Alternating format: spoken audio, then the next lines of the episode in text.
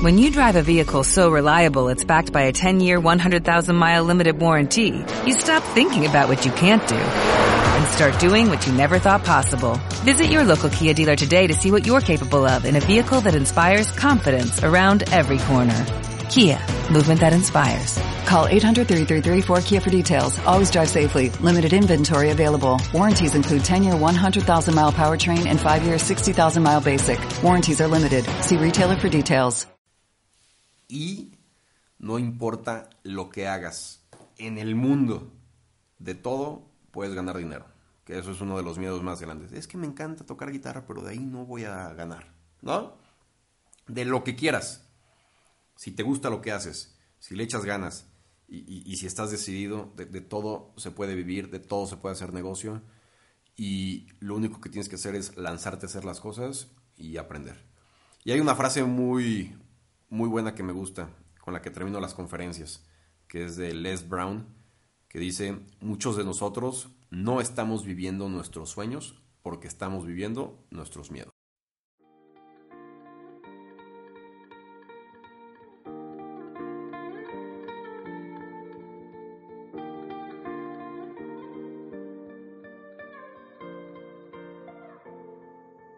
Bienvenidos ignorantes, gracias por picarle al, botón de play en escuchar este podcast. Este, nuestra misión resumida es, es que ustedes sean más o igual manera ignorantes que nosotros, que ignoren el qué dirán, que ignoren este, no tengo los recursos suficientes, que ignoren no voy a poder hacer esto, mi soy muy joven, soy muy viejo, soy, soy hombre, soy mujer, estos estas inseguridades mentales o, sociales que, que nos han ido implementando, buscamos que ignoren eso, que ignoren cualquier tipo de barrera, cualquier tipo de, inseguridad, todo eso, este, y que lo ignoren. Ese es nuestro principio fundamental con este podcast.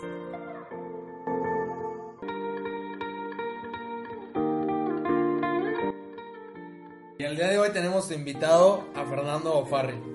Les vamos a platicar un poco de quién es.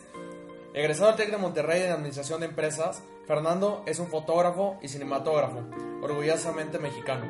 Visitando África, la India y más, con su trabajo ha llamado la atención de empresas que han comprado su material como lo son National Geographic, Discovery Channel, Crossing Patagonia y más. Ha sido contratado para eventos en diferentes partes del mundo como lo son Alemania, Suiza, Marruecos, Guatemala y más. Actualmente a sus 24 de años da cursos tanto de cinematografía de bodas como de naturaleza. Sin más, amigos, los dejamos con el capítulo en la entrevista a Fernando Ofarri. Muchas gracias.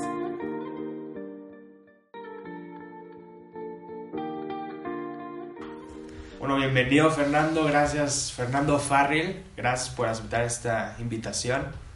Este, nos da mucho gusto tenerte aquí en el podcast y...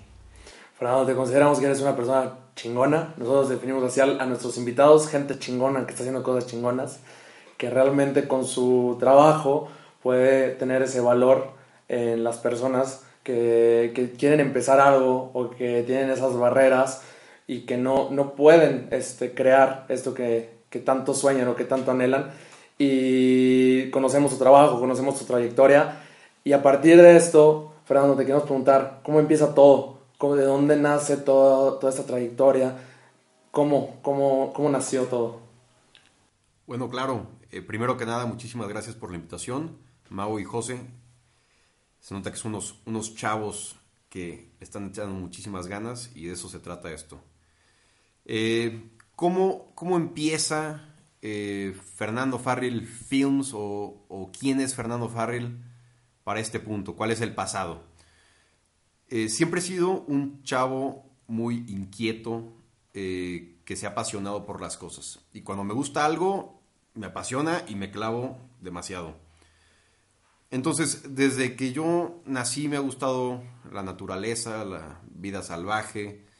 Yo no solía ver eh, programas de caricaturas, porque siempre estaba viendo National Geographic siempre estaba viendo Discovery, los documentales de animales salvajes y todo eso, porque siempre me, apasionaba. Pero más que me apasionaban los animales, me encantaba ver los capítulos en donde era el detrás de escenas, ¿no? De cómo la gente iba a la selva y empezaba a grabar con las cámaras y todo eso. Entonces desde ahí me gusta un poco la fotografía. Cuando yo tenía 5 años de edad, eh, en los viajes familiares me encantaba agarrar la cámara y tomarle fotos a todos. Eh, y eso que estamos considerando que eran cámaras análogas. Entonces eh, mi papá me regañaba mucho porque tomaba tantas fotos con la cámara que se acababa el, rollo. Entonces esos son los, los recuerdos que yo tengo cuando yo tenía 5 años. Entonces desde ahí me empezó a apasionar. No fue hasta los 13 años de edad en donde me apasioné tanto por la fotografía que le pregunté a mi papá, oye, ¿cómo puedo aprender más de la fotografía? Me dice, empieza por leer el manual de la cámara que tienes y, bueno, no, no que tienes, la cámara que tenía mi papá para los viajes, eh, una cámara muy pequeña, digital, de 5 megapíxeles. Me puse a leer todo el, el instructivo, me puse a tomar fotos, me salía horas a tomar fotos a mi patio y y bueno, después empecé a ver tantos tutoriales de fotografía que me di cuenta que la cámara que tenía me quedaba un poco corta para todo lo que ya quería aprender. Entonces, eh, a los 15 años de edad, quería comprarme una cámara. ¿Quién me la iba a comprar? Las cámaras son muy costosas, entonces mi papá no me la iba a comprar, nadie me la iba a regalar, entonces sabía que tenía que trabajar por ello.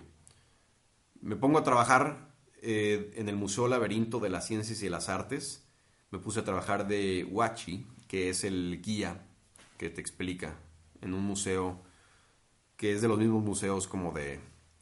El Museo Laberinto es de los mismos del Papalote Museo del Niño en Ciudad de México.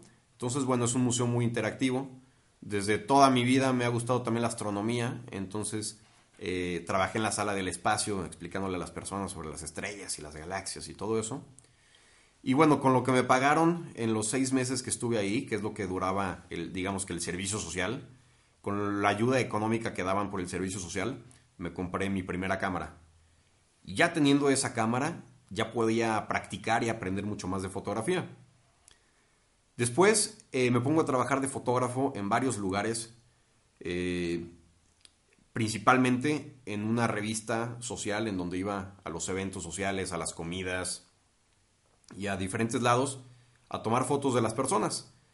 Y bueno, con el dinero que ganaba lo seguía reinvirtiendo más y más para comprar mejor equipo. Después de eso, trabajé cuatro años con un fotógrafo muy bueno de bodas y ahí estuve trabajando de todo. De asistente de iluminación, de ventas, de primera cámara, de segunda cámara, de video, de edición, eh, de todo. Entonces fueron cuatro años intensivos en donde pude aprender muchísimo. Eso sí, no lo hacía por el dinero, lo hacía por aprender. Y el dinero venía secundario. Eh, después a los 18 años, más o menos, me independizo por mi cuenta. Solamente que era un poco difícil hacer una empresa eh, a los 18 años. La gente, pues nadie me iba a contratar si era un chavito que no tenía ninguna reputación que nadie conocía. Entonces hice una empresa que se llama F-Motion Media, que más que venderme por mi persona, me vendía como la empresa. Hasta le puse como nombre en inglés, ¿no? Así como para que pareciera una empresa que venía como de Estados Unidos. Todos bien malinchistas, ¿no? Pero bueno. Eh, necesitaba hacer la empresa. ¿Qué es lo que se necesita para hacer F-Motion Media? Bueno, número uno, hacer el, nombre que estuve pensando, eh, Motion, eh, que tiene que ver con el video, F de Fernando, fotografía, y bueno, F Motion Media fue el nombre. Estuve bastantes meses pensando el nombre y, queriendo hacerlo, pero algo me detenía. Y tuve que romper esos miedos, tuve que soltar la, em, eh, empresa, hice un logotipo, ya tenía el nombre, ¿Qué se necesita para hacer una empresa? Pues una página de Facebook. Eh, el Instagram todavía no, tenía tanto peso como ahorita, entonces era muchísimo de Facebook.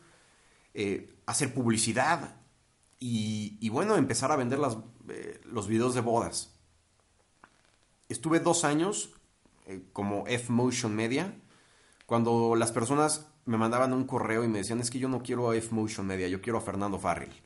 Entonces llegó un momento en donde ya sabía que mi nombre tenía más peso que la misma empresa. ¿Por qué un nombre va a tener más peso que una empresa en este rubro? Y es por la exclusividad. La exclusividad de que yo no puedo tener dos bodas cada fin de semana, sino solamente una porque yo tengo que estar. Entonces eso le gustaba a las personas. Y, entonces a los 21 años yo creé eh, Fernando Farrell Films, que lo mantengo hasta la fecha. Y bueno, al mismo tiempo eh, que estaba haciendo bodas, a los 18 años, hago un viaje a Alaska. Eh, simplemente un viaje totalmente turista. contratamos a un guía que tenía una avioneta para llevarnos a ver osos grizzlies. Yo tomé muchas fotos, tomé video y bueno, estaba haciendo, cumpliendo mi sueño de lo que tanto veía cuando era niño en Discovery Channel y en National Geographic, porque ahora yo podía estar grabando a los animales. Y el video que hice se hizo viral a tal punto que National Geographic me buscó para comprar el material para una serie de televisión que sacaron a nivel mundial. Y a partir de ahí salieron más proyectos en diferentes lados. Entonces también, pues al mismo tiempo que estaba haciendo bodas, con el dinero que ganaba con las bodas, renovaba equipo y hacía viajes para hacer fotografía de vida salvaje, que posteriormente recuperaba la inversión del viaje, eh, pues con lo que vendía de, ese mismo material. Entonces, eh, durante todos estos años la importancia de trabajar duro y de de verdad hacer lo que te gusta para poder eh, sobresalir. Y eso sí, nunca dejar de aprender. Y bueno, esto fue más o menos mi, historia de cómo empecé, de cómo me empezó a apasionar, eh, cómo estuve trabajando, no por ganar el dinero, sino por el aprendizaje, que es lo primordial. Y bueno, hasta ahorita, en este momento que yo les estoy platicando, eh, es, es como estoy actualmente, pero estoy seguro que no he llegado al máximo, porque nadie llega a su máximo. Entonces, ¿qué es lo que tengo que hacer para seguir mejorando? Lo mismo que he hecho durante estos años, que es hacer lo que te gusta, aprender y ser muy profesional en lo que haces. Mira, con eso que dices, estás, yo estoy totalmente de acuerdo. Siento que actualmente eh, bueno, a lo largo de toda la historia ha sido algo este, como un problema la edad. Tú empezaste muy joven y como platicamos ahorita, ha habido ejemplos de gente de 50 años que empezó su negocio hasta gente de 15 años como, como platicas, pero siento que eso también ha sido como una barrera que, que se ha creado actualmente en la sociedad. El decir, tengo 55 años no, ya no puedo, ya estoy grande, ya no puedo empezar. Oye, tengo 15 años, no, estás muy chavito, no puedes, ¿no? Entonces, totalmente de acuerdo. Y con eso que decías al final, o sea, te quería preguntar, que decías del, del profesional, o sea, ¿qué tan difícil es ser un profesional en tu trabajo? O si eso de profesionalismo es, es una barrera, ¿qué, ¿qué, fue para ti el ser claro, profesional? Mira, em, empezando por lo que dijiste eh, sobre la edad la, la, edad es simplemente está marcada por la sociedad. Eh, naces, tus papás te van a poner en el kinder, después en la primaria, que sigue, secundaria, que sigue, prepa, tengo que estudiar algo, tengo que, estudias tu carrera, después sales, ¿qué es lo que haces? Pues tienes que buscar un empleo y así es la vida. pero, pero ¿quién dijo eso? ¿Quién, ¿Quién te está diciendo que debes de? pues obviamente te debes de preparar y todo. La edad es simplemente te lo marcan como punto de referencia. Cuando de verdad lo que importa es la experiencia, las ganas de hacer las cosas, el talento, etc. Eh, ¿Cuál es el problema de empezar una empresa a los 50 años de edad? No hay ningún problema. no pasa absolutamente nada. Eh, ¿Qué pasa si empiezas chavo? Eh, si yo actualmente, que tengo 24 años, voy a, las bodas, me dicen, ay, es que estás bien chavito. Pues sí, empecé a los 15 años estar en las bodas. Y ahorita ya tengo casi 25, tengo 10 años de experiencia. Si yo hubiera empezado a los 25 años a hacer bodas, pues a los 35 años tendría la misma experiencia que yo tengo ahorita porque empecé a los 15. En la fotografía me gusta desde los 5 años de edad y ahorita tengo casi 25, entonces ya, pues ya tengo 20 años de experiencia en ese caso. ¿Qué es lo que pasa si empiezas a los 30 y a los 50 años quieres emprender? Pues tienes ya 20 años de experiencia. No, pasa nada. Eh, el punto es hacer bien las cosas y siguiendo a la, a la otra pregunta que me hiciste sobre siendo profesional, eso es lo más importante que hay, el ser profesional. El hacer las cosas, si sabes hacer algo, lo sabes hacer bien y haces un producto de calidad. Si sabes tocar la guitarra y lo haces hacer y lo sabes hacer bien, pues eres un chingón en la guitarra. En este caso es la fotografía. Sé hacer fotografía bien. Ok, entonces tienes que ser profesional en lo que haces. El ser profesional es yo creo que la parte en la que la mayoría de las personas se hunden, pero que es la más fácil de hacer. ¿Por qué? En mi caso, fotografía de bodas. Vas a una boda, ¿qué es lo que pasa con muchas personas que se dedican a lo mismo? Pues hay alcohol, estás en la fiesta, pídete un whisky, pídete una cuba, estás tomando, no tienes a ningún jefe que te diga no puedes hacerlo, estás en una fiesta, es sábado. Los mismos invitados te quieren dar de tomar siempre, eh, pues si le sigues el juego tú tomas más, tomas más, se te pasaron las copas, estás un poquito borracho, no pasa nada, no pasa nada, es una boda. ¿Qué es lo que pasa? Pues se te olvidó la, la memoria, no, no, le pusiste baterías, eh, perdiste el equipo, eh, ¿qué es lo que pasa? Perdiste el material de la boda, la gente te vio borracha y habla mal de ti, entonces esa reputación es la que va a bajar. ¿Qué es lo que pasa también si no eres profesional? Pues vas a llegar tarde. ¿Por qué? Porque no fuiste puntual, entonces perdiste a lo mejor algo de, del material del evento.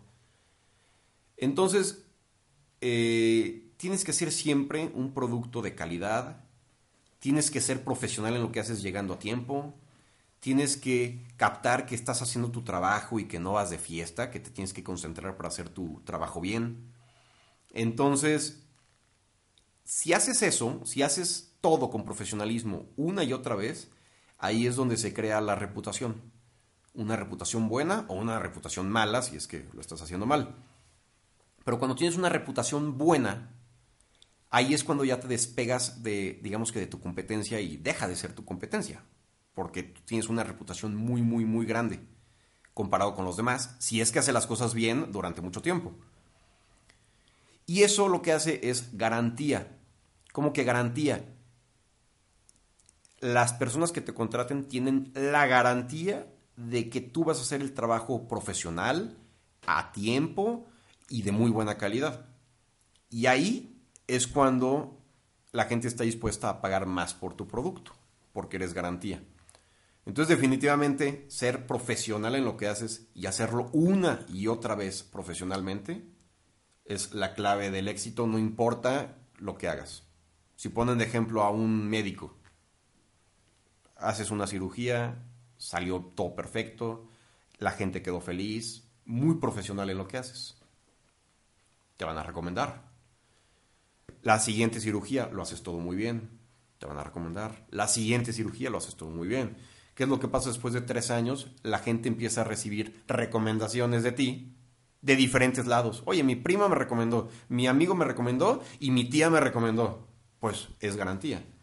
Entonces, a eso me refiero. Hacer el trabajo profesionalmente. Yo, o sea, creo que esto del profesionalismo va ligado con él. Entonces, tú como persona, ¿cómo eres para, no, para enfocarte en tus metas y Yo creo que para enfocarte en las metas, primero debes de creértelo. Y eso es algo muy importante porque la gente siempre tiene sueños y tiene ideas, pero es una barrera muy delgada entre el tener toda tu idea soñada y pensada en tu mente a hacerlo realidad. Y para eso es el enfoque. Okay, lo quiero hacer y lo voy a hacer. ¿Y qué necesitas para hacerlo? Enfocarte, dedicarle tiempo, aprender de lo que no sabes eh, investigar bastante. Ahorita tenemos Google y podemos investigar lo que sea. Entonces, necesitas algo, empieza a investigar en Google. Hasta si no sabes de un tema, ¿no? Lo buscas en YouTube, cómo hacer esto. Claro. Y ahí te viene todo. Claro, es, es muy sencillo. Y ahorita hay tantos cursos en línea, eh, tan baratos, que puedes aprovecharlos. Entonces, sí, te tienes que enfocar para que te enfoques y de verdad estés pensando todo el tiempo en eso y le estés dedicando tiempo, de verdad te debe de apasionar y te la debes de creer. Eh, y eso es para empezar. Después todo se vuelve más fácil porque, bueno, más fácil o un poco más difícil, dependiendo de los resultados. Si empiezas algo y no empieza a funcionar como pensabas, pues ahí es estar, la clave es ser persistente y que no te desanimes porque algo no está funcionando. Al contrario, si empiezas a ver resultados positivos, pues entonces ahí es donde te empiezas a emocionar más, porque empiezas a cerrar un proyecto y después otro proyecto y después otro proyecto, entonces ya te das cuenta que, que pues tiene futuro, ¿no? Y si las cosas no están funcionando, pues simplemente hay que ver por qué no está funcionando para poderlo corregir. Con eso que dijiste ahorita, se me quedó como, como bien grabado, lo dedicarle tiempo, lo platicábamos ahorita. Siento que actualmente la gente busca tiempo y es la barrera, pues una de las barreras más comunes, no, es que no tengo tiempo para esto, es que, ¿sabes qué? Quiero empezar este proyecto, pero no tengo tiempo. Tengo clase, trabajo, pero no tengo tiempo para, para mí, para mis sueños, ¿no? Y, por ejemplo, el ejemplo que poníamos, ¿no? De cuánto tiempo tardas, digo, duras en tu celular, este, checando Instagram o no sé, perdiendo el tiempo. Si eso lo multiplicaras, por ejemplo, en todo lo que lo usas en un mes, ahí está tu tiempo, ahí está tu tiempo perdido, ¿no? Siendo que es algo que puede como detonar mucho. Claro, el, el tiempo es, es algo que siempre las personas ponen como pretexto del que no puedo hacer las cosas porque no tengo tiempo. Y bueno, yo les quiero platicar un poquito de cómo funcionaba mi vida cuando estudiaba y trabajaba al mismo tiempo, porque siento que es algo que los puede motivar un poquito y ver la realidad.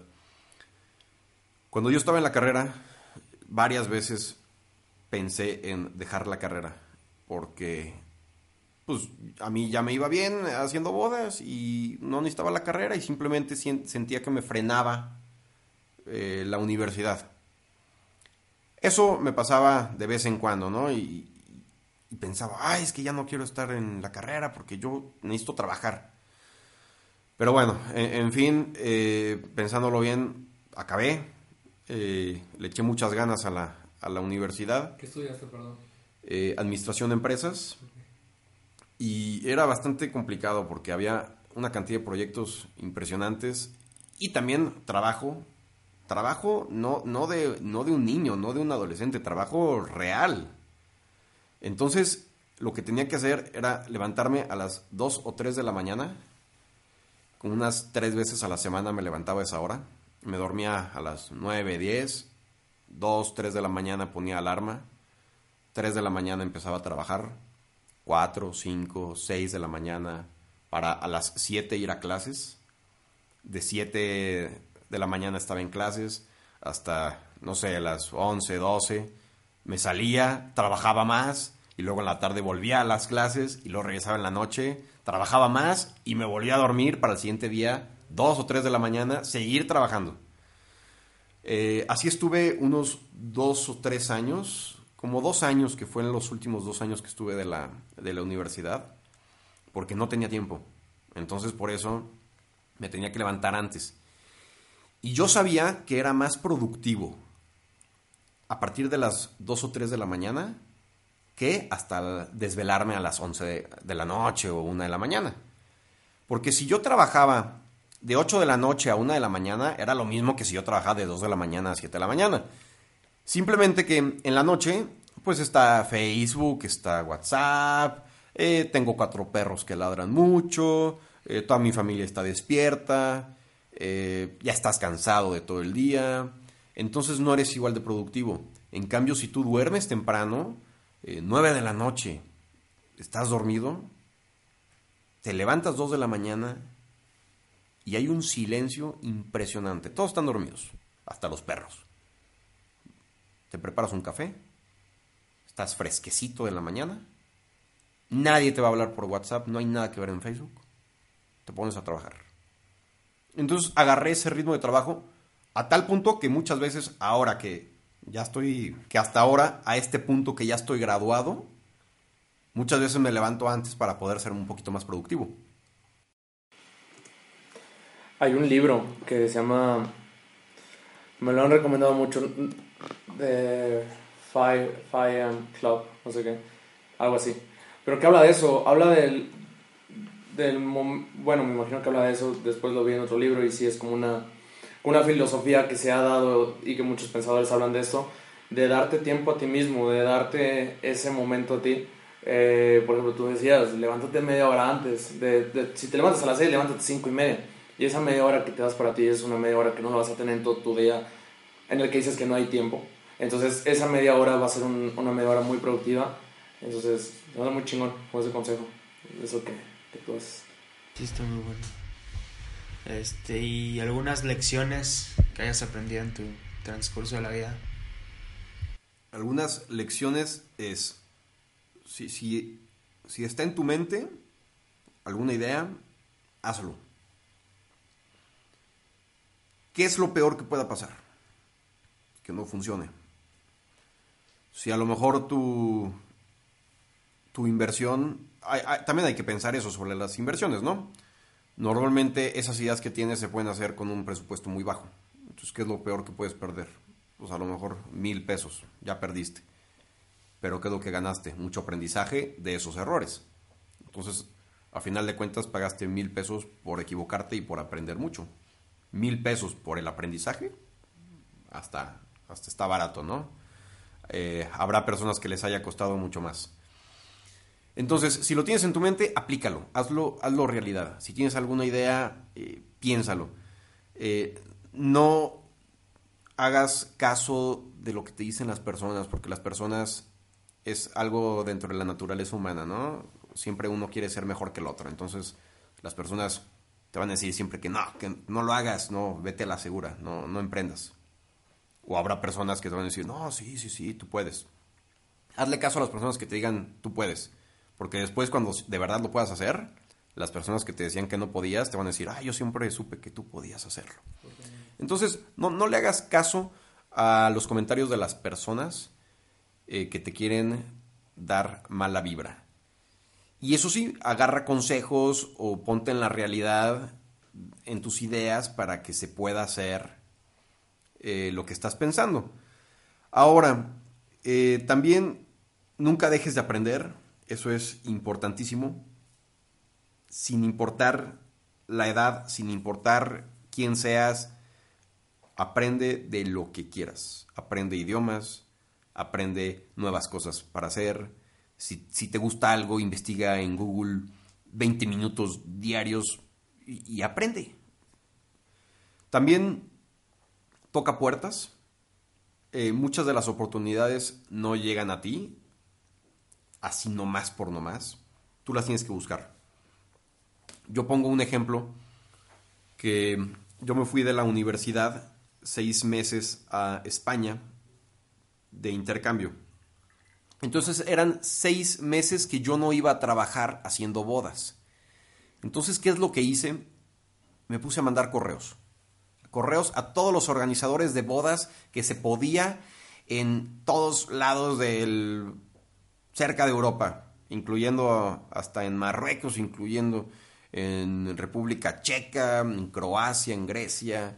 Mandé más de 100 correos diciendo, soy un chavo que tiene, en esa edad tenía 21 o 22 años, tengo 21 o 22 años, eh, soy un chavo que graba bodas, este es mi trabajo, no, no me interesa el dinero, simplemente quiero grabar algo allá, eh, recomiéndenme mandé más de 100 correos y me contestaron dos correos y aparte otro proyecto que tuve.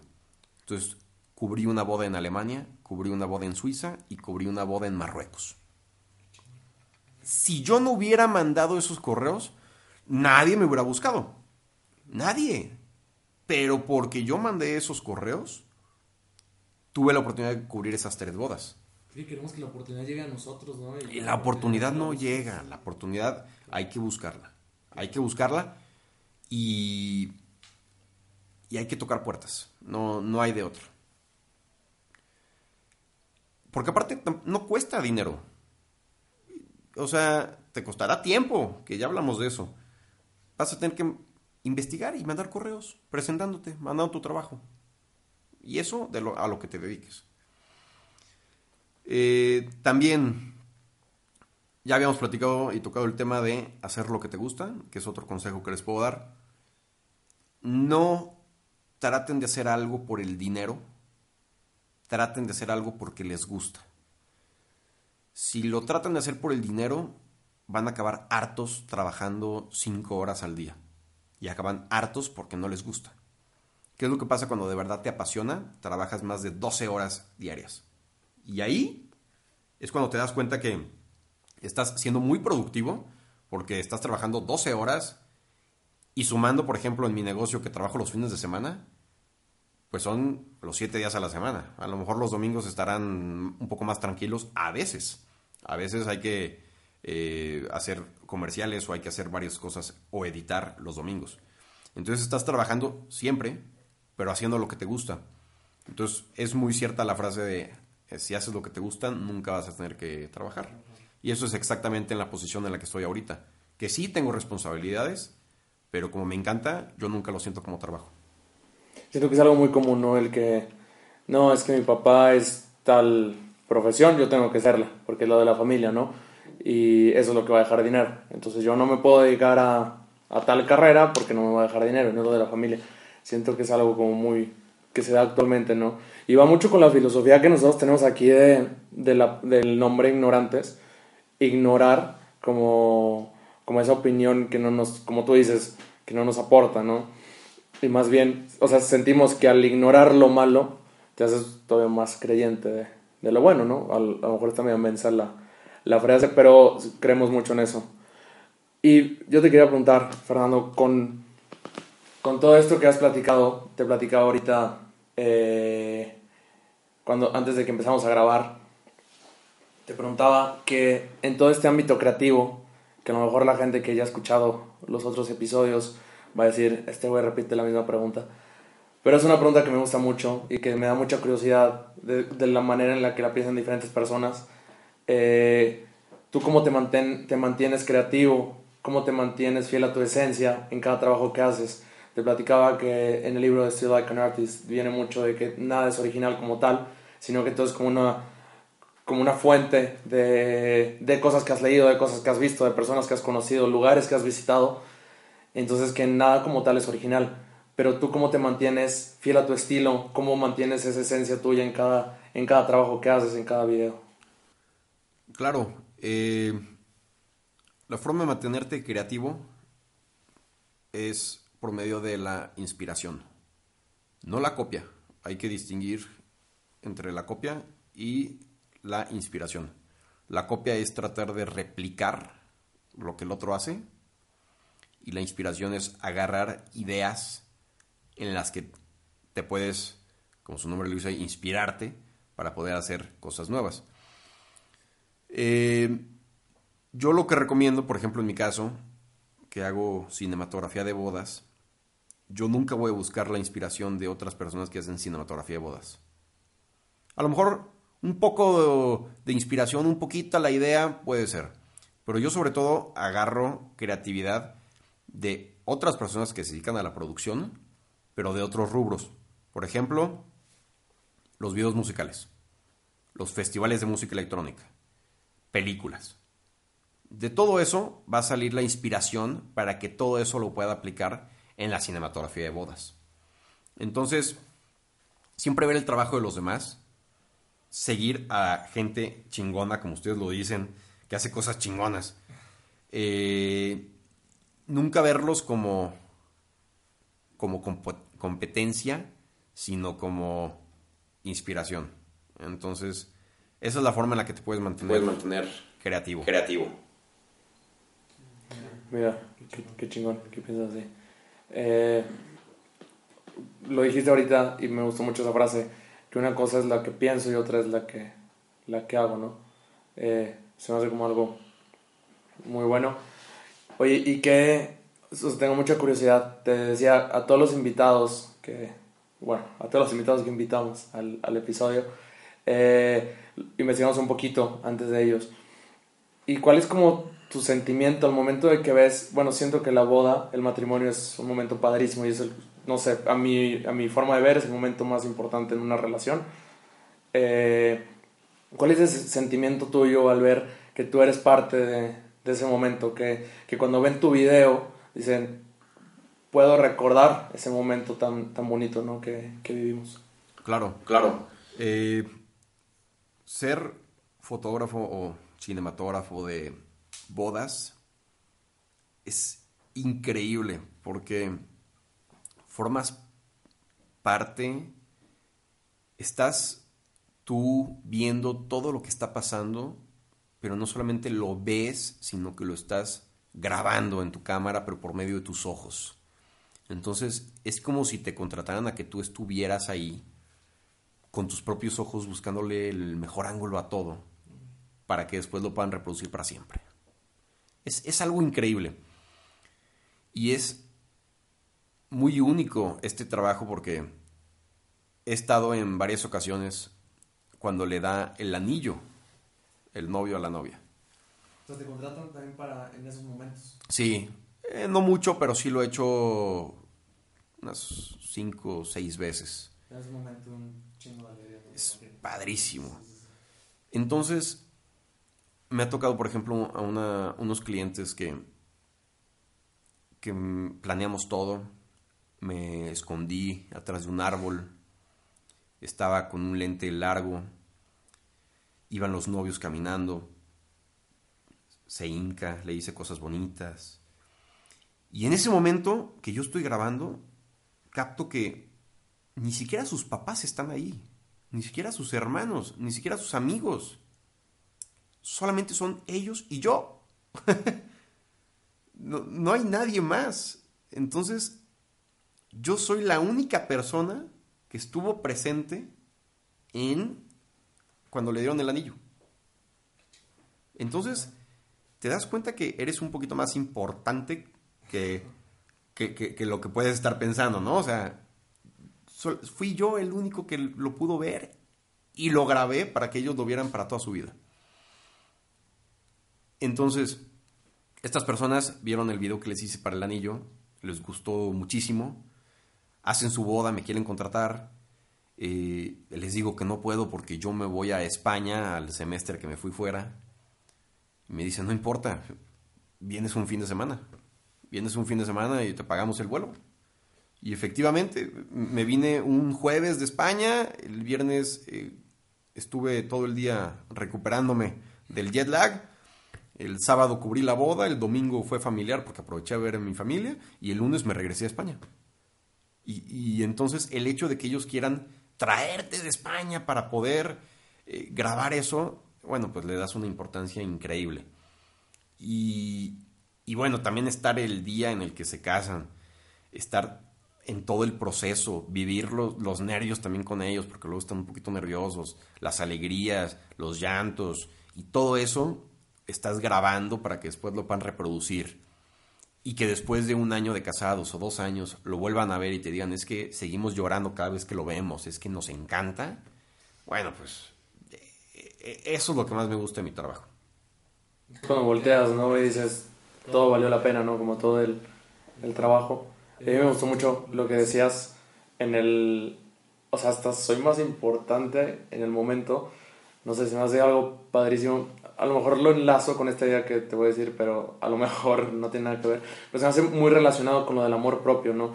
Que a veces, muchas veces no nos damos cuenta de lo importante que somos, tanto en el trabajo, en la vida, en una relación, en la familia, en la escuela, en donde sea, en la sociedad como tal. Y no sé, como lo que decías, ¿no? Primero créetela tú y siento que después te... O sea, si te la crees tú, te la cree el mundo, ¿no? Y darte cuenta de esa importancia que tienes. Sé, se me hizo como muy, muy, muy padre eso, porque siento que es un problema que todos, siento que todos hemos vivido en algún momento de que decimos, no, pues a lo mejor no soy tan importante, pero realmente tienes que entender que sí eres alguien importante, ¿no? Que vales mucho y que tu creatividad y que esa capacidad que tú tienes de, de impactar es, es grande, ¿no? Me gustó mucho. De hecho, una... No sé, alguien me ha dicho una frase, pero era, si no te amas a ti mismo, va a ser muy difícil o casi imposible amar a los demás. Claro tienes que aprender como a aceptarte tal y como eres para aceptar cómo son los demás realmente. Es lo que me gusta mucho. Yo muy creyente de eso.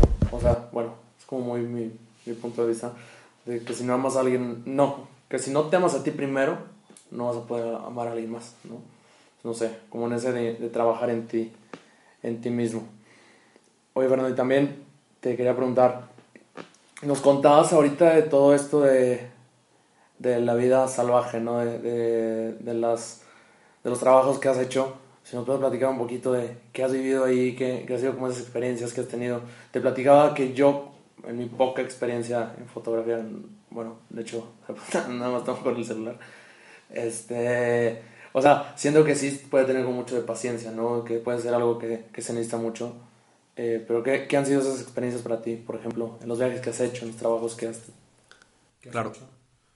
Mira, hablando ahorita de la fotografía de vida salvaje, es paciencia y suerte, bastante, porque el animal va a salir si quiere y si no, no sale. Y eso nadie lo va, nadie lo va a decidir por ti. Lo que sí es que tú estás días, o bueno, inclusive meses o años para algunas personas que trabajan en Nat Geo y así, pero bueno, en mi caso, eh, normalmente cuando me voy de vida salvaje estoy 15 días, que ya es bastante. Normalmente la gente que va de turista va dos o tres días y yo me quedo 15 días para tener más oportunidades. Entonces estás días esperando que algo suceda y cuando de verdad algo sucede dura segundos. Ese es el problema más grande de la vida salvaje. En mi último viaje de vida salvaje, que fue en la India, eh, tuvimos algo rarísimo porque estuvimos 20 minutos enfrente de un leopardo. Pero llevábamos, eso fue en el día 13 o 14. Ya habíamos visto unos 5 leopardos en el resto de los 13 días. Pero todos los leopardos habían salido 3 segundos, 2 segundos, 5 segundos, corriendo. Entonces las oportunidades fotográficas eran muy bajas era muy, pero muy complicado tomar fotos de que de repente, ahí está el leopardo y ya se fue. No, no, puedes hacer mucho. Y en el día 13 o 14 estuvimos enfrente de un leopardo 20 minutos. No, bueno, eso es... Ah, eh, había un fotógrafo en Nat y me dijo que eso, él llevaba un año y medio ahí y me dijo que eso era rarísimo. Entonces, así de afortunados eh, fuimos. Y, y bueno, siempre hay oportunidades fotográficas que con las habilidades que tenemos con la cámara, pues hay que sacarle provecho. Eh, el animal, ahí está. Tienes cinco segundos. Haz maravillas. De eso se trata la fotografía de vida salvaje. Y es una emoción y es un juego de, de, en los sentimientos. Porque estás decepcionado y no vas a ver nada. Y no vas a ver nada porque ya se va a acabar el día. Y no viste nada y estás triste. Y de repente, ¡pum!, escuchas una alerta de un venado de que, de que hay peligro. Entonces hay un tigre cerca. Entonces te emocionas. Y entonces vas y te quedas ahí cinco minutos, diez minutos, veinte minutos. Nada, nada, nada. Bueno, pues ya nos tenemos que ir. Bueno, pues ya, baja de nuevo, te decepcionas. Y después al siguiente día, ves las huellas y ves otra alerta de los venados. Entonces te emocionas de nuevo y estás dos horas y nada, entonces te decepcionas. Entonces es un juego eh, de las emociones. Eh, toda la fotografía de vida salvaje funciona así. Está pero no está, está pero no está, está pero no está. Y, y bueno, la verdad es que me encanta. o sea, eh, eso me encanta porque siempre hay un día nuevo, un día nuevo. Bueno, hoy no vimos nada, pero a lo mejor mañana sí. Y al siguiente día ves tres leopardos. Y dices, ay, hoy vimos tres leopardos, pues a lo mejor el siguiente día vemos más. Nada. Y el siguiente día, nada. Y el siguiente día, nada. Y el siguiente día, nada. Y el siguiente día, cuatro tigres. Entonces, está, está muy, muy complicado. Muy complicado. Días con suertes y días sin suerte. Qué chingón que tengas como esa actitud como positiva, porque siento que otra persona podría decir, no, ya tengo aquí, quién sabe cuántos números de días, ya mejor la fotografía no se me da, no sé, no puedo. Y ya se acabó, ¿no? Y ya adiós sueño, adiós todo lo que invirtió. Entonces está chingón. Que... Sí, nunca sabes. Nunca sabes cuándo te va a tocar. Puede ser mañana. Nunca sabes. Pues la constancia, constancia de estar ahí sentado viendo si aparece el tigre, si nada. Pues, Sí, sí, es, es impresionante. Es impresionante. Luego muchas veces también, por ejemplo, en la fotografía de naturaleza o de vida salvaje, pues tienes que, que hacer un esfuerzo físico. Y entonces es mucho mental. Yo creo que he tenido varios, varios ejemplos ahorita, pero ahorita me estoy acordando de uno que fue muy fuerte. Eh, me invitó una, una persona a Noruega a darle un curso de fotografía. Me, invitó el viaje a cambio de enseñarle fotografía. A Noruega, eh, para las auroras boreales. Entonces, él tenía una casa en el bosque, había una montaña al lado que vimos por Google Maps antes, y había un lago congelado que estaba a la cima, estaba a 900 metros, casi un kilómetro de alto. Eh, había un lago congelado que vimos en, Google Maps, entonces queríamos escalar la montaña para poder fotografiar las auroras boreales con el lago congelado. Eh, para eso, bueno, llevamos todas las cámaras fotográficas, teníamos tripié, eh, hacía un frío de la fregada, eran menos 14 grados y había demasiada nieve. Entonces empezamos a subir a las más o menos como las 7 de la noche, que ya era de noche, eh, con nuestras linternas. Y empezamos a subir y subir y subir y subir y subir.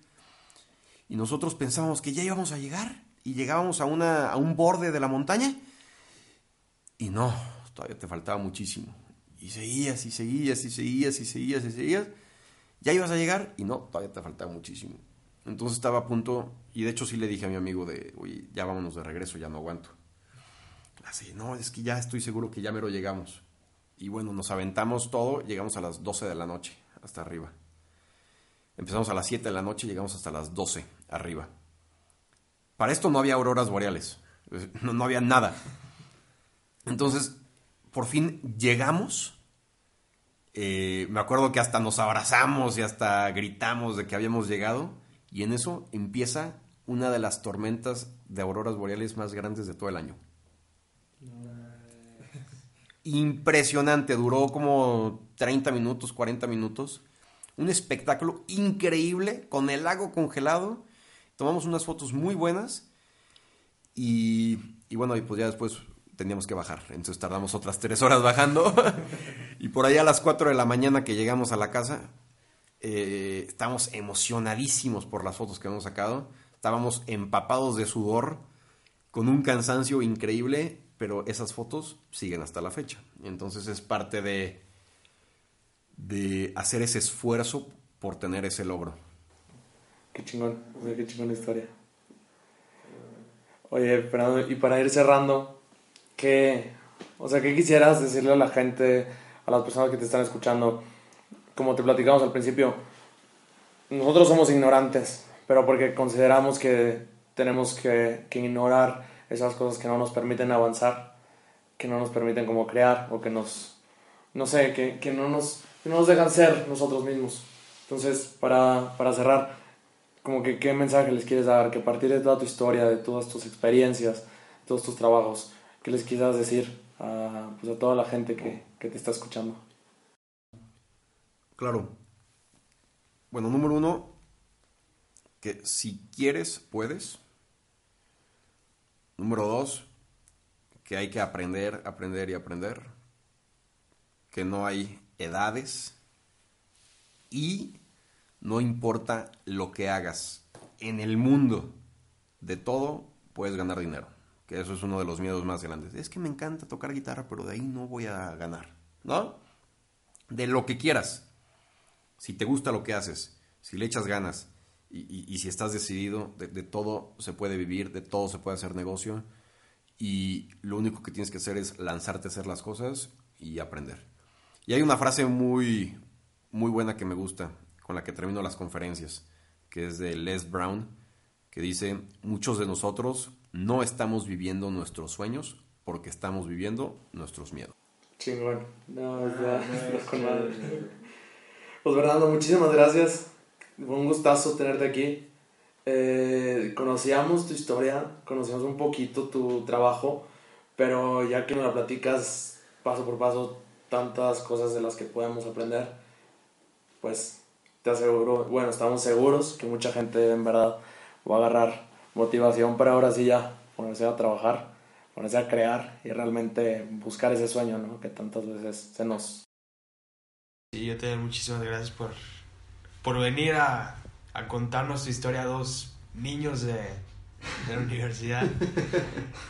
este, pero sí, solo eso, muchísimas gracias. Muchísimas gracias a ustedes y a todos los que escucharon este podcast. Bueno, muchísimas gracias Fernando y nos vemos gente, nos vemos el próximo capítulo. Muchas gracias. Adiós.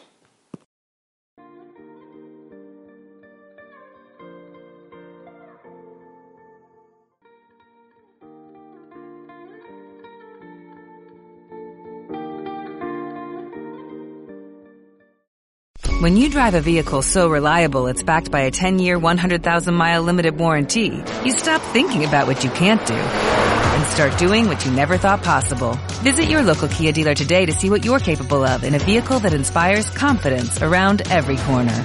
Kia, movement that inspires. Call 800-333-4KIA for details. Always drive safely. Limited inventory available. Warranties include 10-year 100,000-mile powertrain and 5-year 60,000-mile basic. Warranties are limited. See retailer for details.